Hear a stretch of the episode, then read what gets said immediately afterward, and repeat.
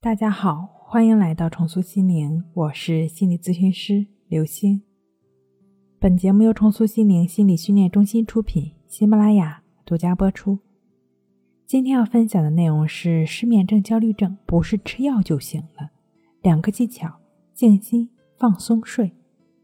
许多会有睡不着、睡不好的失眠症的朋友，一开始的时候呢，会寻求药物的帮助。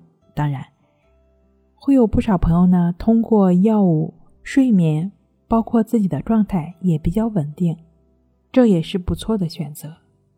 但是在前来向我咨询的朋友中，不乏有很多对安眠药有一些不良的反应，比如说宿醉。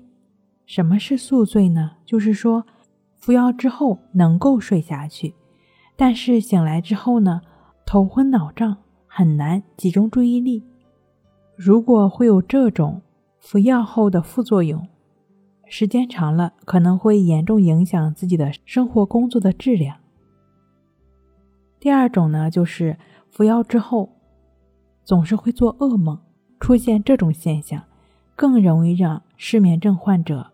睡不安稳了，那其实，在根本上，它是失去了服药的意义。当然，如果再有一个普遍存在的现象，就是长期服用安眠药可能会对药物有一些依赖。当然，如果你你也会有服药后的副作用，如果想要继续服药的话呢，是需要寻求开药医生，看看是不是调整药物。但是。就我们多年咨询经验来讲，除了少数特殊的身体疾病或外部因素，百分之八十以上的失眠都是我们心理因素所导致的。因此，保持健康的作息习惯和饮食习惯，排除我们心理上的紧张、焦虑的情绪，才是解决失眠的根本之道。在这里教你静心放松睡的两个技巧：第一，就是放下睡不好。对你的捆绑，睡眠本身不是问题，而是睡不好，令我们预想出第二天可能出现的糟糕的情况。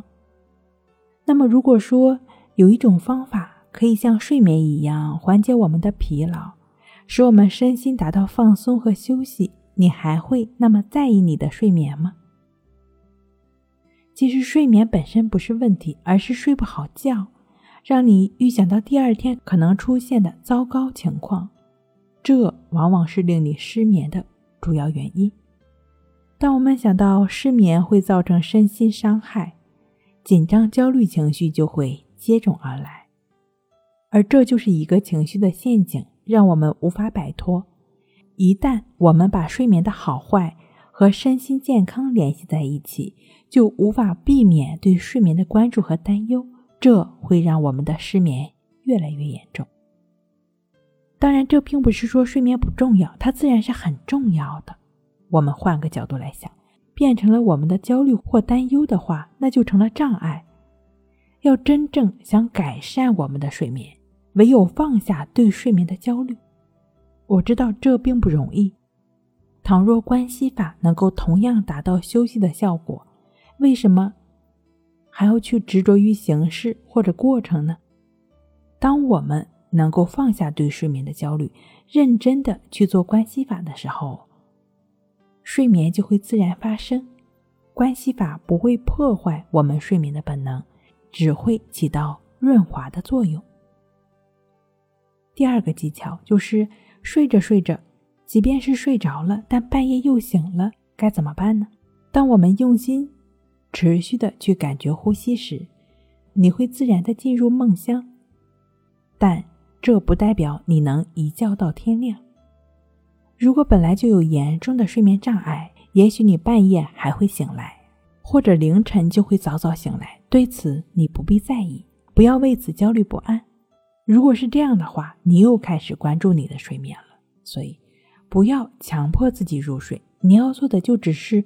继续的去做关系法练习，保持觉知，保持平等心，轻松的观察当下的呼吸。睡不好学关系，关系五分钟等于熟睡一小时。好了，今天跟您分享到这儿，那我们下期再见。